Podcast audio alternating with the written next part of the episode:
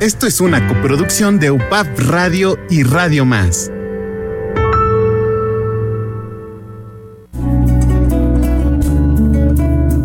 Las plantas y los seres humanos estamos relacionados y nos hace recordar la importancia de la conservación de los recursos naturales. UPAP Radio en colaboración con Radio Más presentan a Dalila Callejas y Norma Corona en Voces del Jardín. Comenzamos. Comenzamos.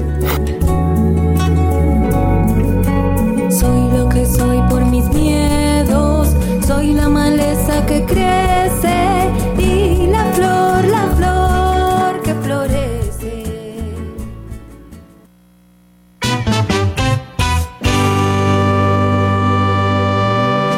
Me conecto, inyecto vibras en agradecimiento con todo lo que brindas. Con la música las alabanzas, con la música la danza y esta es mi esperanza. Madre tierra, madre tierra, gracias por lo que tú me entregas. Madre tierra, madre tierra.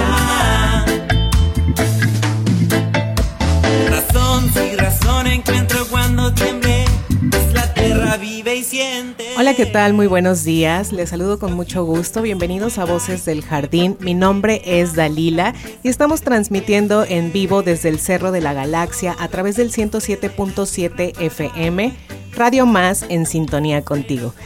Les recuerdo que pueden escuchar Voces del Jardín todos los lunes a las 9 de la mañana a través de las distintas plataformas de UPAP Radio. Y bueno, es momento de comenzar. Hola Norma, ¿cómo estás? Qué gusto saludarte. Pues muy bien, Dalila, muy contenta de compartir micrófonos contigo aquí en Voces del Jardín.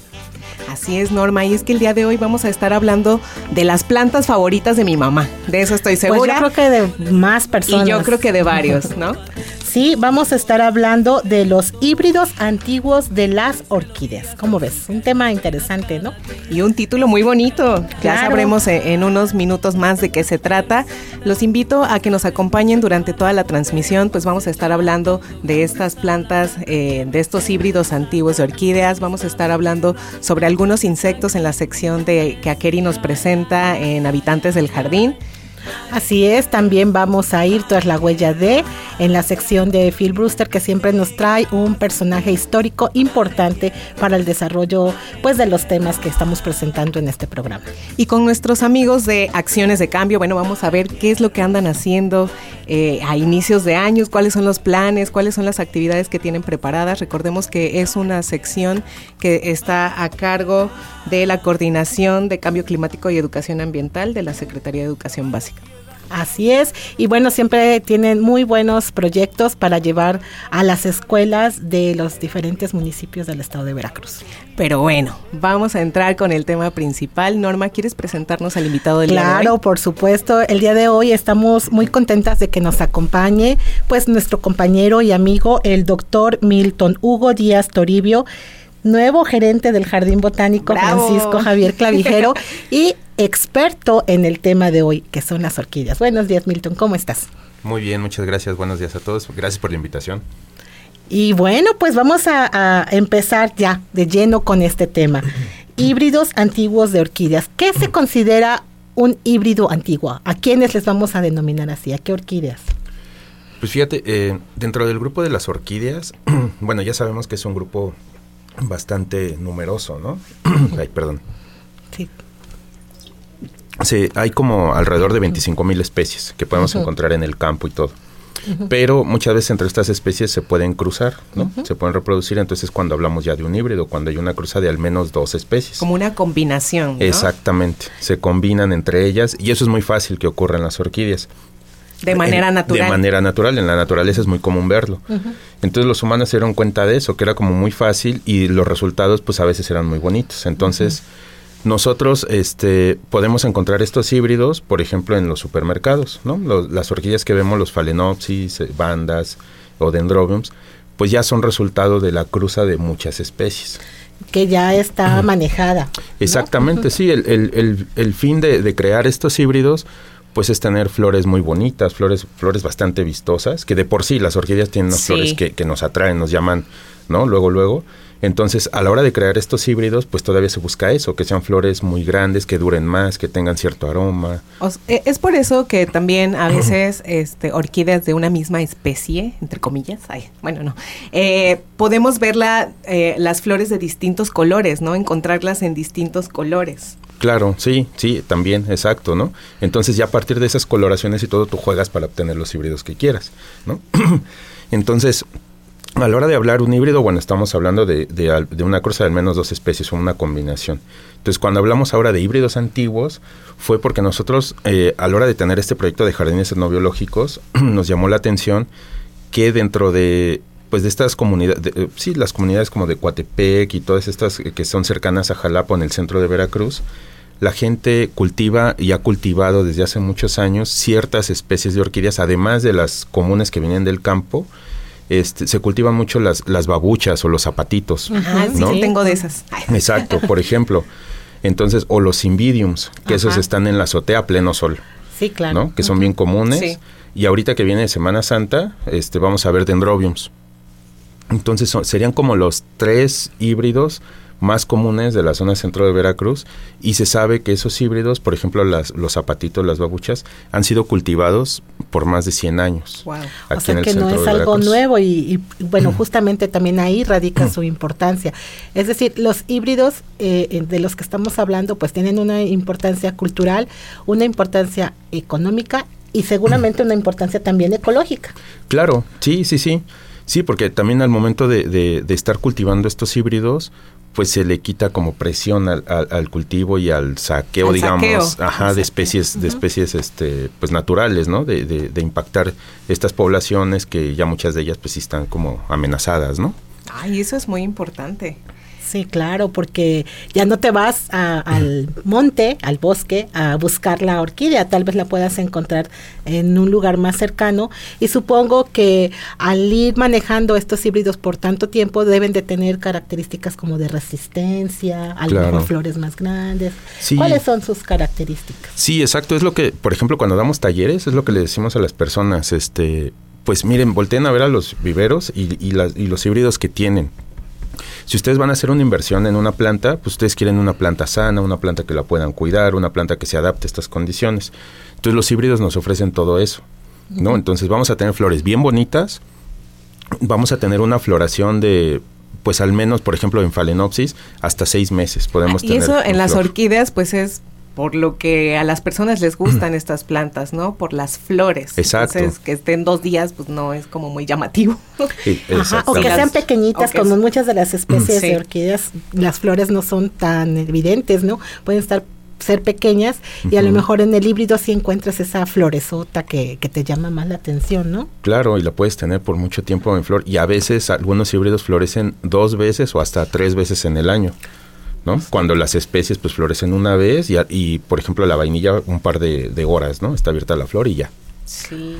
Oye, ¿qué tan resistentes son? Porque creo que muchos les tenemos miedo a las orquídeas y no las queremos casi tocar y, y, tienen como esta fama de que el tener una orquídea es muy difícil, son difíciles sus cuidados su cultivo entonces es fácil o, complejo o lo, tú qué tú qué sugieres para quien quiera tener híbridos antiguos en sus casas pues es eh, yo yo lo que digo es que si yo puedo crecer orquídeas cualquiera puede no ah, bueno, bueno. eso quién sabe yo no sé este, si yo pueda. es, es, muy fácil o sea en realidad es muy fácil este cultivar orquídeas o sea pensemos son son son plantas que viven en los árboles la mayoría de ellas entonces son plantas que están en, el, en la copa de los árboles, entonces no tienen agua todo el tiempo, no tienen nutrientes todo el tiempo, están expuestas muchas veces a mucha luz, ¿no? Entonces están en condiciones que son, eh, pues muchas veces no son tan, tan benévolas para ellas. Entonces están, están acostumbradas a que les escasee el agua, que no haya nutrientes abundantes y todo, y todo esto. Entonces nosotros tenemos que proporcionarles lo mismo.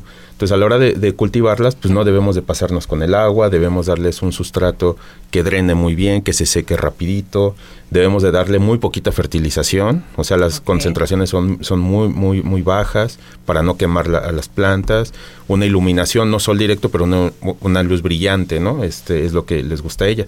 Proporcionándoles esas eh, pues esas características, seguro vamos a tener orquídeas contentas, ¿no?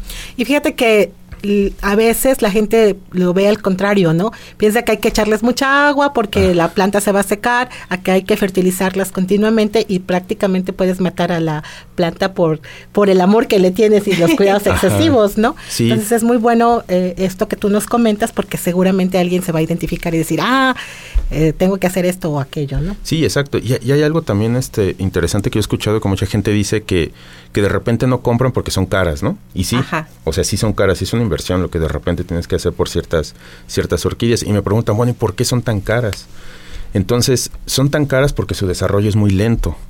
Para obtener un híbrido, lo que nosotros ya vemos en flor, pues han pasado varios años para lograr esos resultados. Sí, es lento. Y, y, o sea, porque estamos hablando de que una orquídea, las que son muy comerciales, las podemos tener en flor al menos en dos o tres años. Es un proceso largo, ¿no? Pero esas son las comerciales que ya está muy, muy medido y todo. Muy manejado, ¿no? Exacto, está muy manejado el cultivo y todo. Pero hay otras especies que sí requerimos al menos cinco, siete años para ver los resultados. Pero además hacemos las cruzas y no sabemos qué va a salir. Entonces tenemos que esperar, ver la flor y decir, chin, salió bien fea. Entonces no, no nos gustó. eso no, no. ¿no? O, o Pobre salió algo muy Y repetir, bonito. ¿no? Y proceso. repetir el proceso otra vez. Ay, eso suena muy divertido. Pues muy tardado, entonces se justifica Pero lo que eso, cuesta, ¿no? como que esa espera Claro. de ver qué es lo que sale Sí. de la combinación que, que hiciste, se me hace como muy emocionante. Eh, bueno, invitamos a, a nuestra audiencia a que comparta con nosotros. eh, ¿Sabían de la existencia de, de híbridos antiguos? ¿Ustedes tienen orquídeas en casa? ¿Tienen dificultades en su, en su cuidado? Escríbanos por WhatsApp al eh, número 2288-423507. Nosotros vamos a estar leyendo sus mensajes y tratando de darle solución a sus dudas. Sí, que nos cuenten qué problemáticas han tenido. Hay que aprovechar la presencia de Milton, Claro. que bueno, le encantan las orquídeas y ha sido su tema de investigación por muchos años, ¿no? Así es. Oye, Milton, ¿y sabemos cuántos híbridos existen en la región? Eh, pues, as- eh, pues no, un número así como tal, pues no. O sea, hay los más comunes, que, que son los que ahorita les, les platiqué, ¿no? Este, que se- y además que se consideran como antiguos, ¿no? Los Cymbidium, Dendrobium y este... Eh, Cymbidium, Dendrobium y las babuchitas, los pafios. Serían como los más comunes. Pero ahora están entrando muchos híbridos nuevos. Entonces ya tenemos bandas, ¿no? Que son especies que vienen, bueno, o híbridos que son asiáticos o se han creado por allá. Entonces están entrando mucho. Dendrobium phalaenopsis también son asiáticos.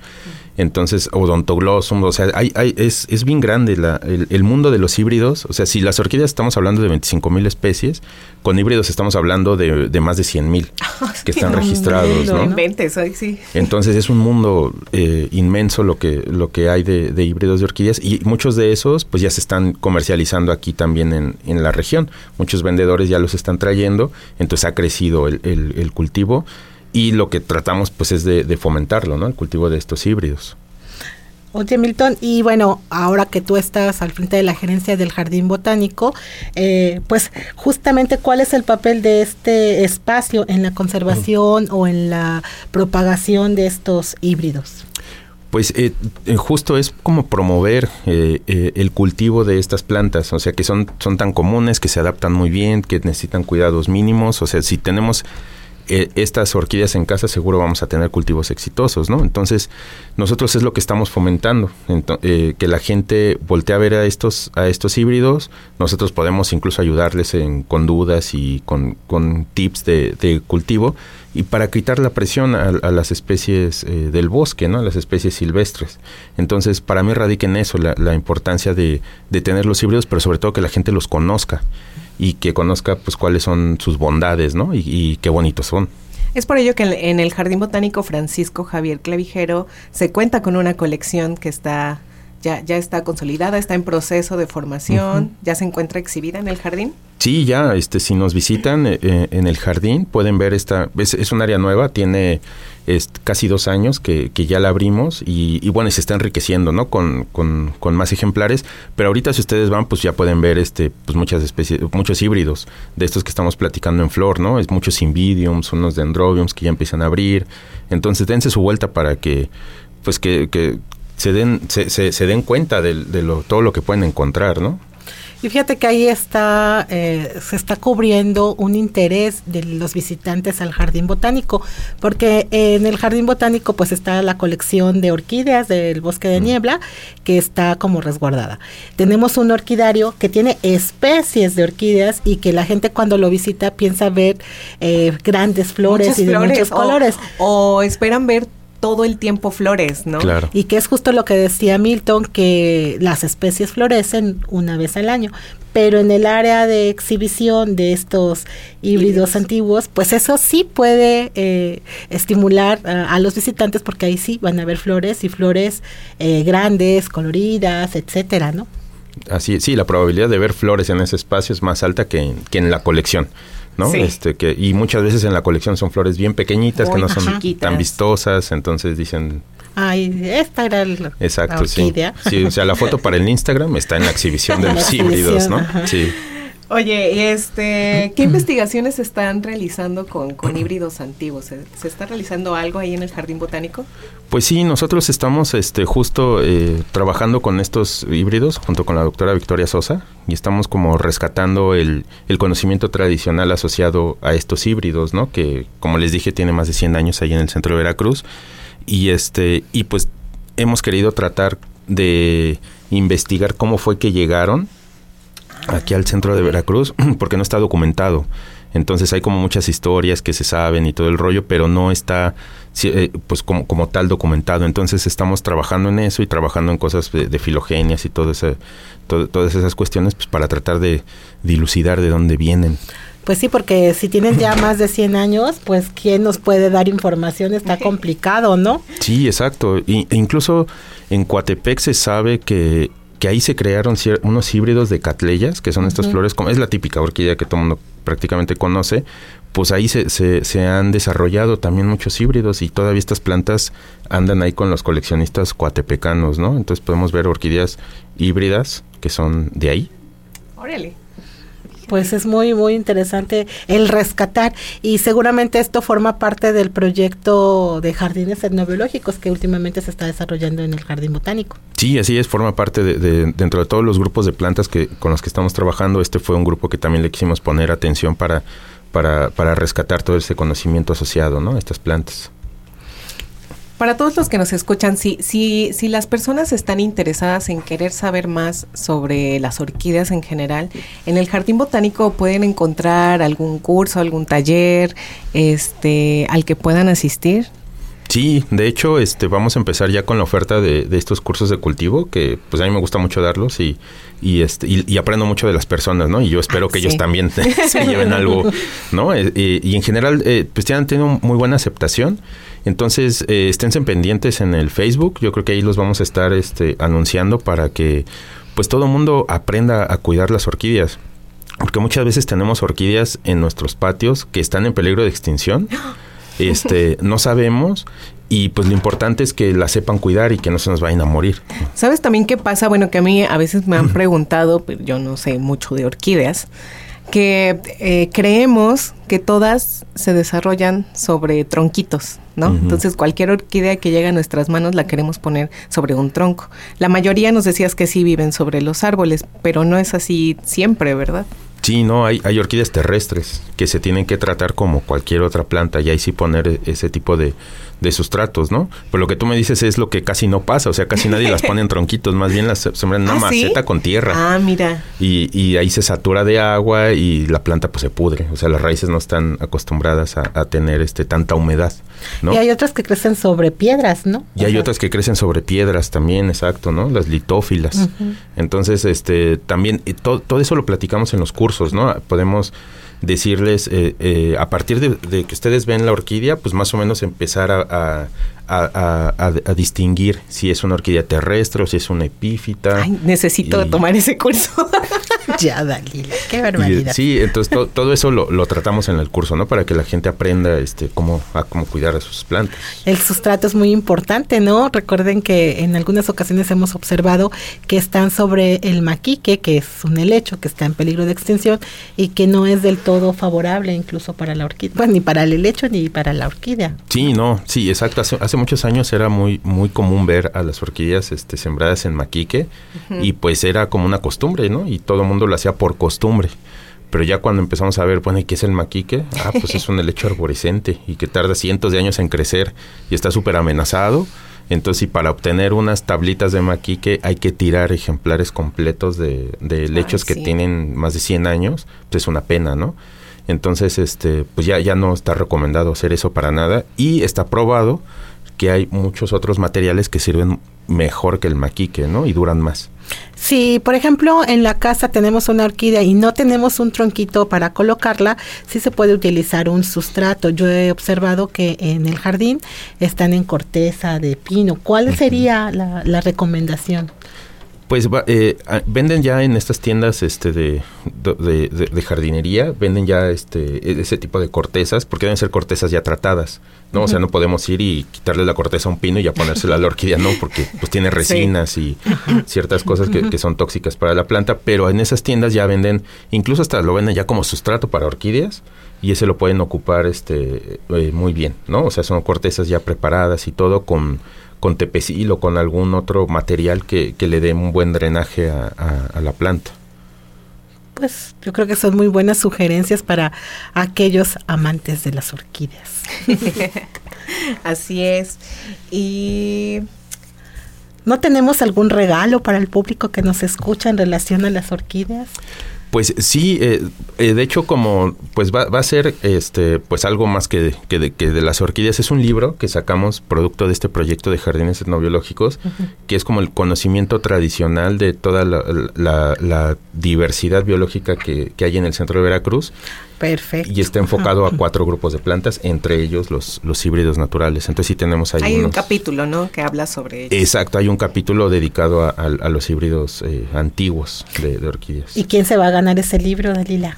Bueno, pues quien nos escriba, les voy a, a repetir el número, es el 2288-423507, que nos manden un mensaje y nos digan, bueno, a los...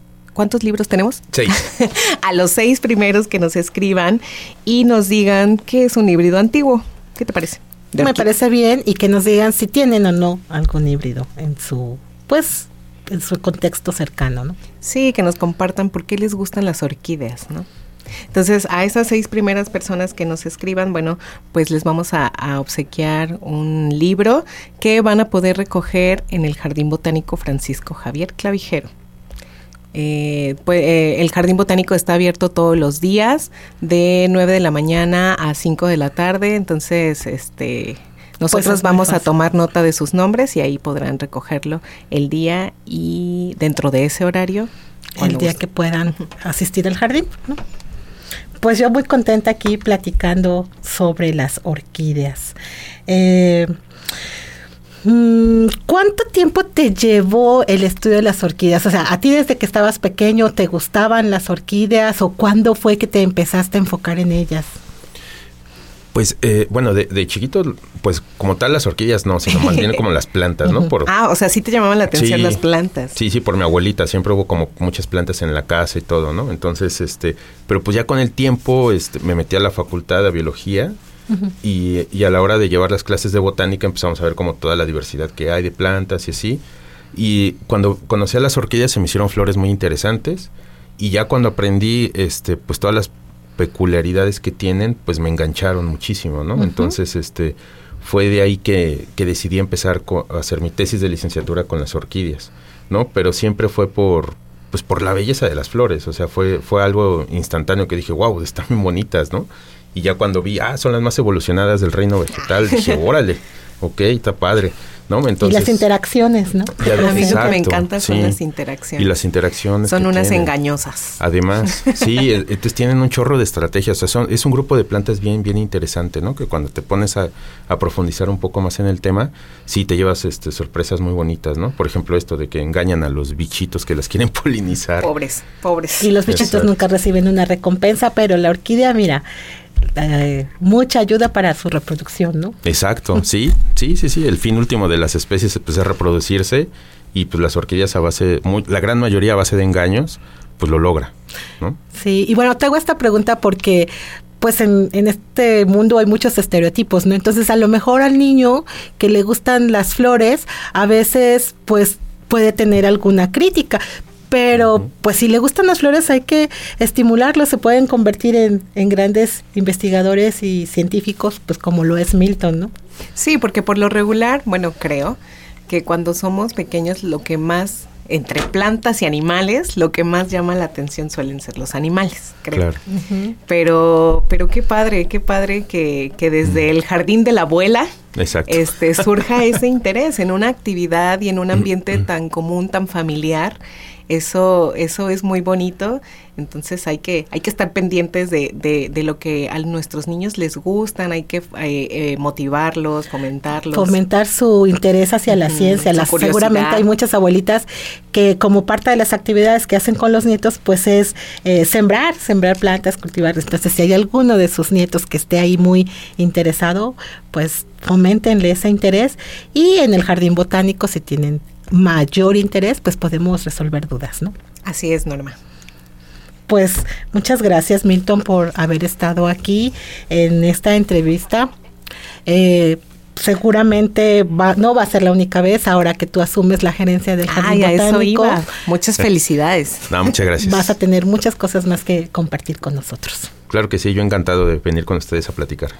Sí, que nos cuentes, porque bueno, ahorita eh, les informamos que ya eh, estén muy pendientes de las redes sociales del jardín. En Facebook estamos como Jardín Botánico Clavijero, porque ya vamos a empezar con muchas actividades para, para todos ustedes. También eh, a lo largo del año, bueno, vamos a tener algunos eventos como el famosísimo Día Nacional de Jardines Botánicos. Los cursos de Semana Santa, los cursos de verano. Entonces, bueno, aquí vamos a estar anunciando todas las actividades, nuestros talleres sabatinos de salud y belleza. Y bueno, tenemos un mensaje, voy a, voy a leerlo. Dice, ¿qué tal? Soy Jesús Aguilar Álvarez, alias el Chuy, acá de Orizaba, Veracruz. Hola, Chuy. Respuesta a la pregunta que hicieron. Ay, creo que ya tenemos un, un ganador. Dice, es el, cruzami- eh, el cruzamiento de dos variedades o especies genéticamente diferentes. Buenos días. Muy buenos días, Chuy. pues sí. Sí, Sí, sí, aplica. Muy bien. Este, puedes, puedes recoger tu libro en algún momento que vengas a Jalapa, este, en el Jardín Botánico. Francisco Javier Clavijero, está abierto de lunes a domingo todos los días, de 9 a 5 de la tarde, o si alguien lo puede recoger por ti, también nos, nos puedes indicar. Y bueno, a todos los que nos están escuchando, los invitamos a que participen, a que se animen a escribirnos al 2288-423507. Eh, pues no se queden sin su, sin su ejemplar. Así es, todavía tenemos alrededor de 30 minutos de este programa, entonces bueno, pues comuníquense con nosotros y cuéntenos su experiencia con los híbridos antiguos de orquídeas. Y bueno, muchas gracias Milton. Eh, invitamos a nuestra audiencia a que continúe con nosotros. Mientras tanto, bueno, pues vamos a un pequeño corte y regresamos. Razón, si razón encuentro cuando tiemble, pues la tierra vive y siente. Por eso es lógico que se mueva y tiemble porque viene a mostrar que es un ser viviente.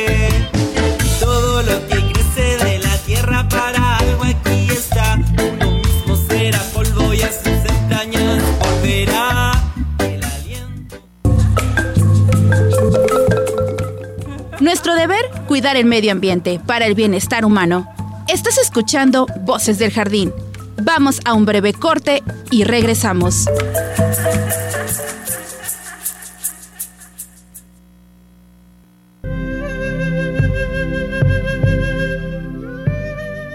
Naturaleza, bienestar.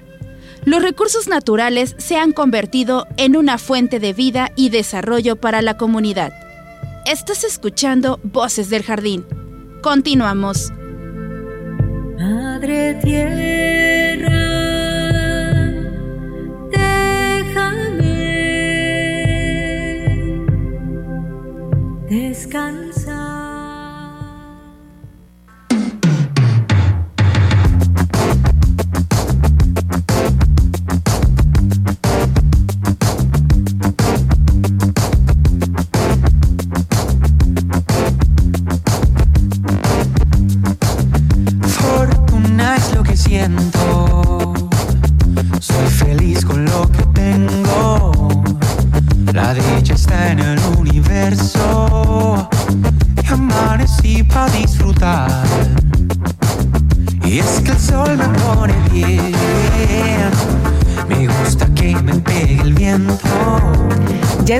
Regreso en Voces del Jardín. Estamos transmitiendo en vivo a través del 107.7 FM, Radio Más, la radio de las y los veracruzanos. Y bueno, nosotros estamos eh, hablando sobre orquídeas, sobre híbridos antiguos de orquídeas. Quiero compartirles mensajes que nos han llegado. Este, antes del corte leímos uno de nuestro amigo Chuy, y nos mandó otro, dice, felicidades al programa, tienen muchas entrevistas muy interesantes e importantes acá en el estado de Veracruz. Gracias, gracias a ti Chuy, muchas gracias por escucharnos y saludos hasta Orizaba. También nos escribe Enriqueta Flores, ella nos dice, hola, muy buenos días, Eh, les escucho desde Coatepec, a mí me gustan mucho las orquídeas porque me recuerdan a mi abuelita. Eran sus plantas... eh, favoritas, yo le ayudaba a cuidarlas. Felicidades por el programa. Muchas gracias, Enriqueta. Creo que, creo que a muchos eh, nos recuerdan a nuestras abuelitas, a Sí, nuestras claro. mamás, Ajá. ¿no? Porque por ese gusto, como que nos transmiten ese gusto por las plantas. Y bueno, nos llega otro mensaje. Dice, hola, buenos días. Mi nombre es Alexandra Clemente Reyes de Nogales, Veracruz. Un híbrido antiguo es el que se crea por la mezcla o cruce natural de dos especies distintas de orquídeas.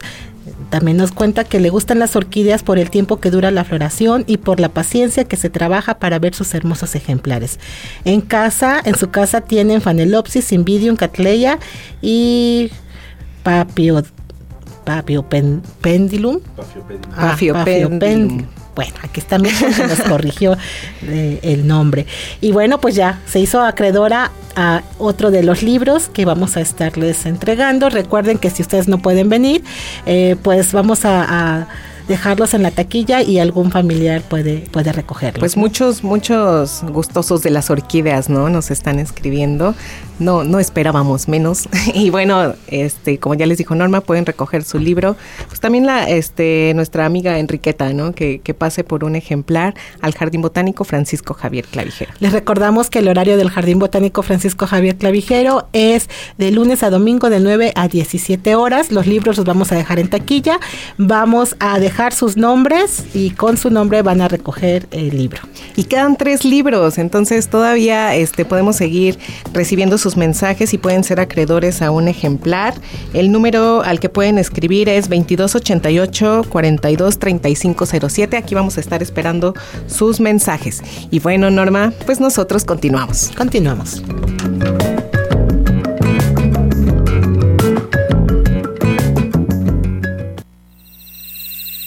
Los insectos cumplen una amplia gama de funciones ecosistémicas, aportando equilibrio. Akeri Cruz presenta Habitantes del Jardín. Insectos, aves, anfibios, la fauna típica de Guana después de una tarde pasada por agua. El sol huye, ahora es la noche la que manda. Soy preso de la oscuridad.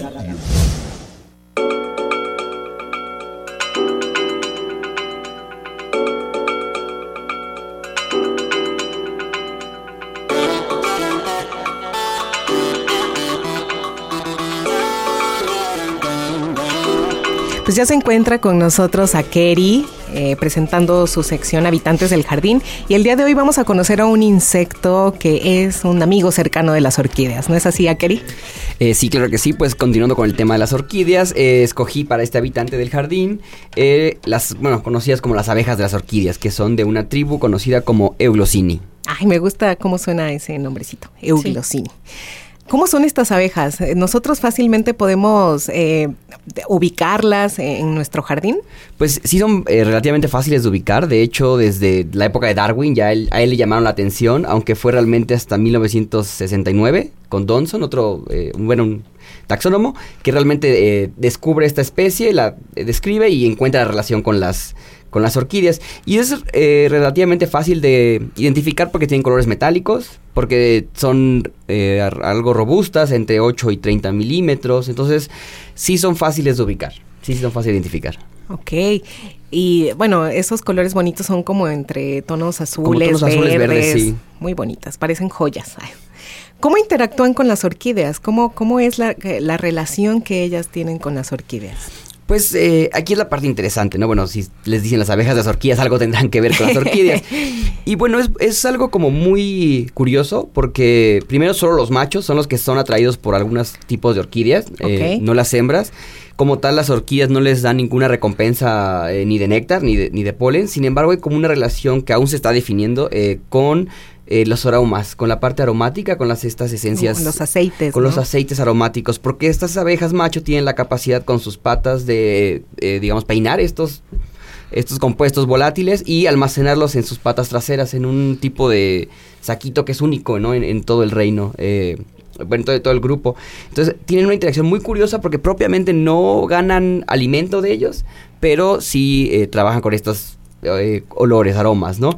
Y se cree que, bueno, puede ser tanto para reproducción, que tenga algo que ver como con la reproducción, que lo use la- el macho para atraer a la hembra, o puede ser otra cosa, aún no se ha definido completamente. Es lo que un poquito tocamos el tema con, con el doctor Milton, en donde decíamos que las orquídeas eran unas Tramposas. engañosas, tramposas, ¿no?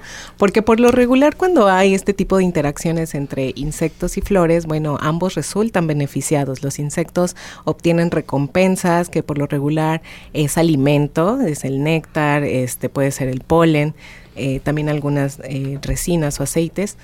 Y la, la flor a su vez, pues, eh, logra que, que el insecto transporte los granos de polen. Pero aquí estos, eh, pues los machos son engañados. Eh, hay incluso creo que alguna orquídea que como que tiene la forma eh, y los colores parecidos a los de la hembra y entonces el macho llega ahí muy puesto y pues no es. ¿no? Sí, son bastante engañosas. Y bueno, algo que es como muy clave, ¿no? En, eh, que bueno, obviamente, aunque no ganan nada, sí sirven para la reproducción de este tipo de orquídeas. Y eh, pues tienen como un papel muy importante en algunos grupos de orquídeas que tienen poblaciones muy separadas. O sea, ¿esto qué significa? Que hay eh, pequeños parches de poblaciones repartidos en un ecosistema.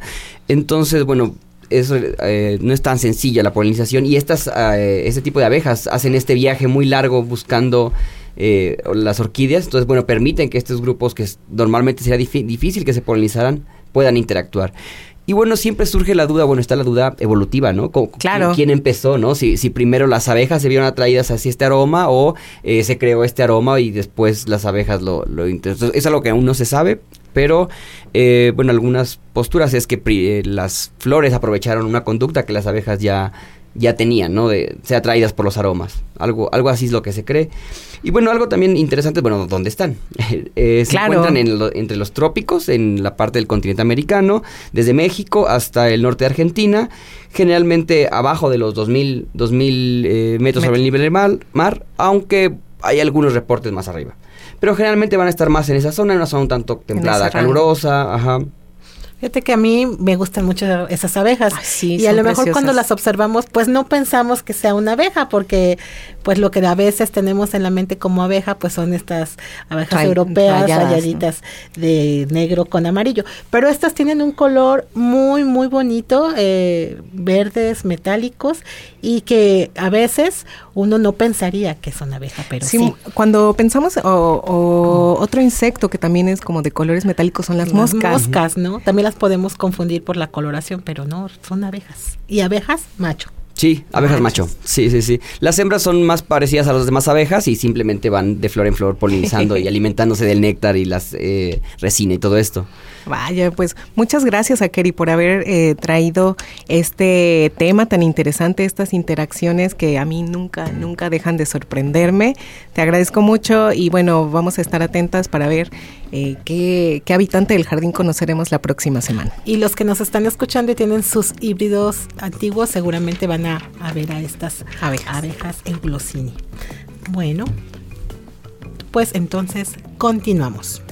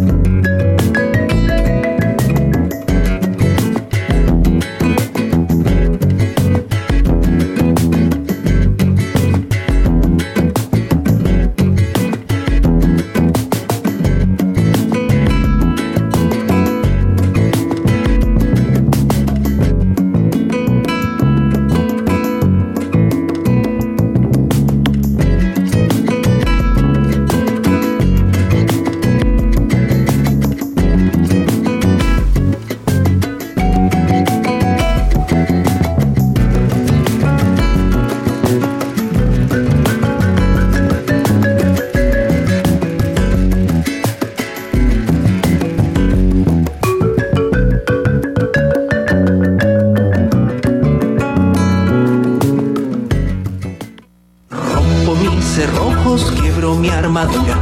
Abrazo mis miedos, lo que un día fue fuego, cenizas se han vuelto que el viento se llevará.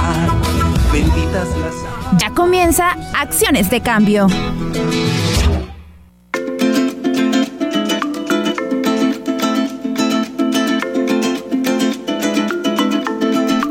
Pues continuando en Voces del Jardín, ya está con nosotros la maestra y bióloga Indira Calderón de la Coordinación de Cambio Climático y Educación Ambiental de la Secretaría de Educación Básica de la Secretaría de Educación de Veracruz para platicarnos cuáles han sido o cuáles van a ser las acciones de cambio que están desarrollando y que bueno, supongo que en enero siguen igual de movidos como siempre.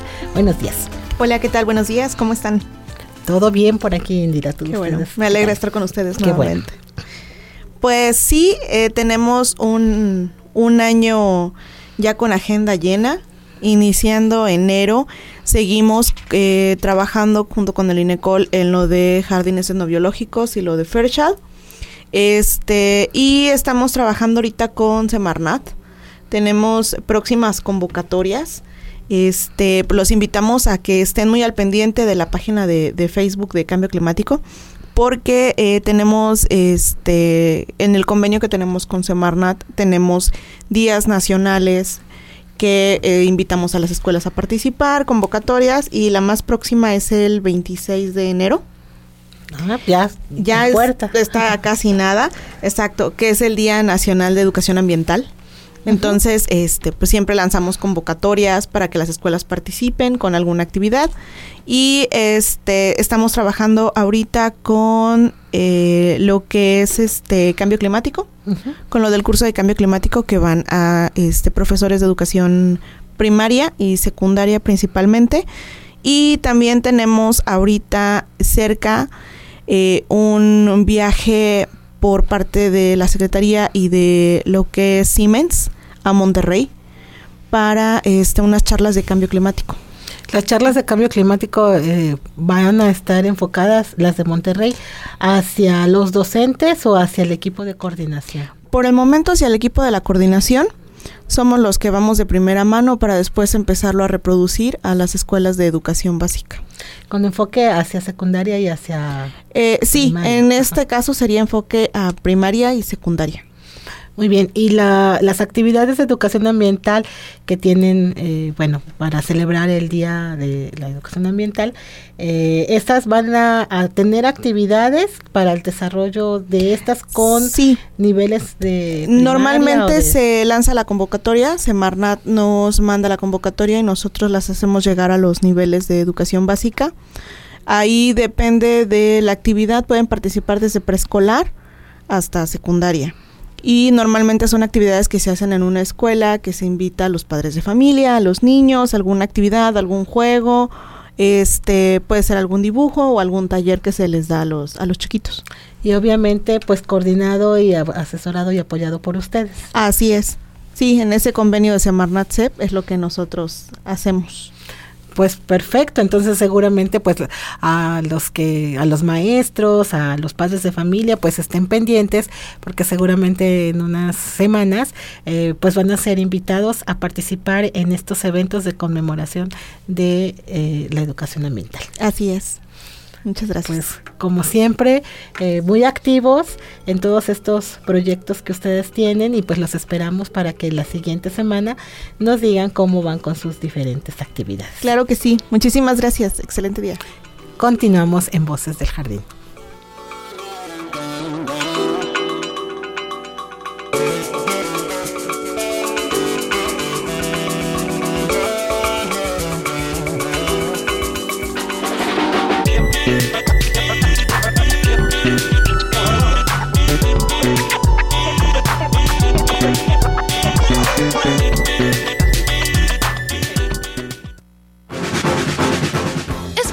De escuchar a Phil Brewster.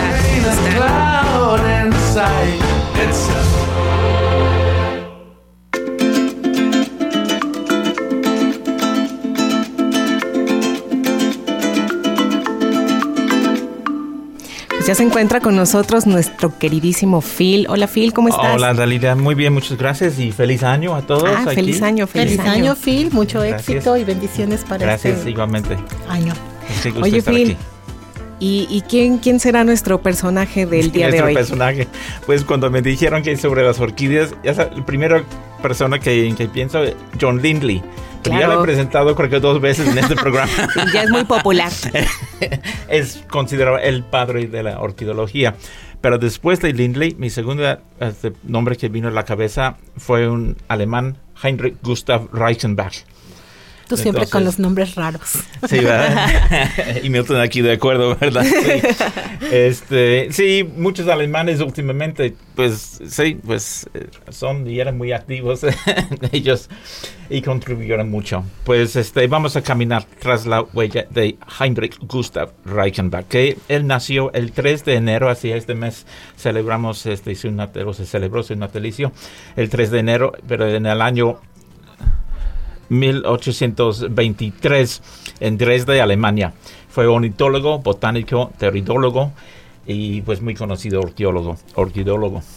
Este, comenzó este, su estudio de las orquídeas a los 18 años y se graduó como doctor en botánica con su trabajo sobre el polen en las orquídeas, lo que estaba Órale. mencionando hace rato. Eh, pronto después de su graduación, Reichenbach fue seleccionado para el puesto de catedr- catedrático de botánica en Leipzig, Alemania, y después llegó a ser el director del jardín botánico de la Universidad de Hamburgo. Este, mientras em, tanto miles este, de nuevas orquídeas descubiertas por todo el mundo eran mandadas hacia Europa, él fue responsable de identificarlas, describirlas y clasificarlas. Nombró y catalogó muchos de estos nuevos descubrimientos. Reichenbach llegó a ser la autoridad mundial indiscutible en orquídeas tras la muerte eh, de, de su amigo, el padre de orquidología, orquidología John Lindley. Pues entonces, como dije, pues le mandaron este espécimes de todo el mundo eh, y formó un parte de su inmenso herbario, herbario perdón, que rivalizó el de Lindley en los jardines botánicos de Kew en Inglaterra.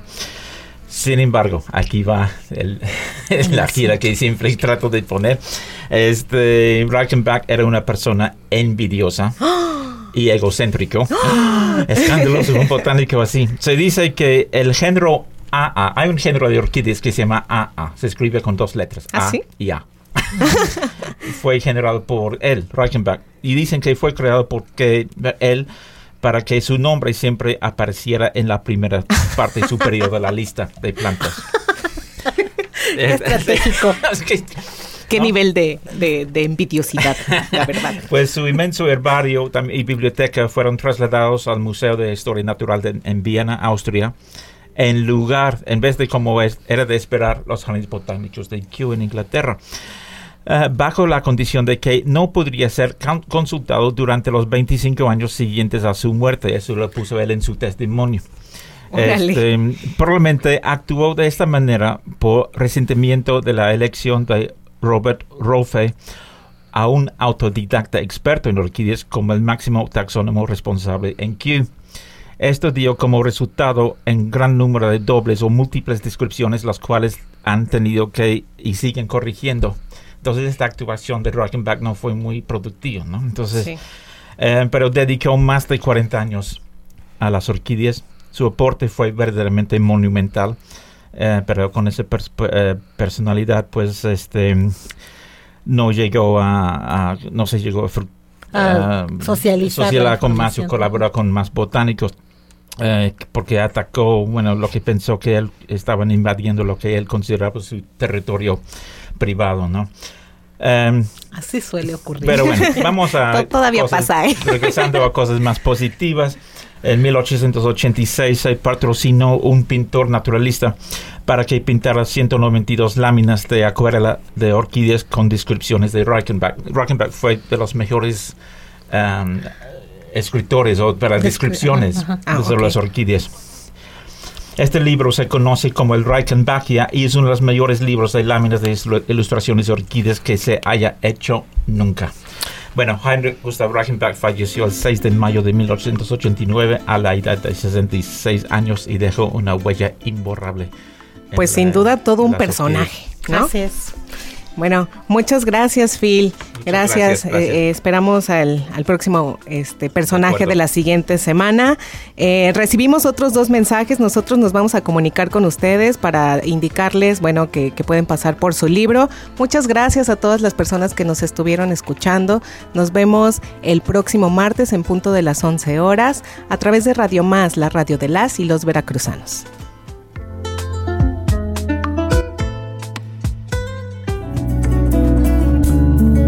Debemos promover un estilo de vida más sencillo, más amigable con el medio ambiente y fomentar una cultura de vida verde y sana. UPOP Radio en colaboración con Radio Más presentó a Dalila Callejas y Norma Corona en Voces del Jardín. Voces del Jardín.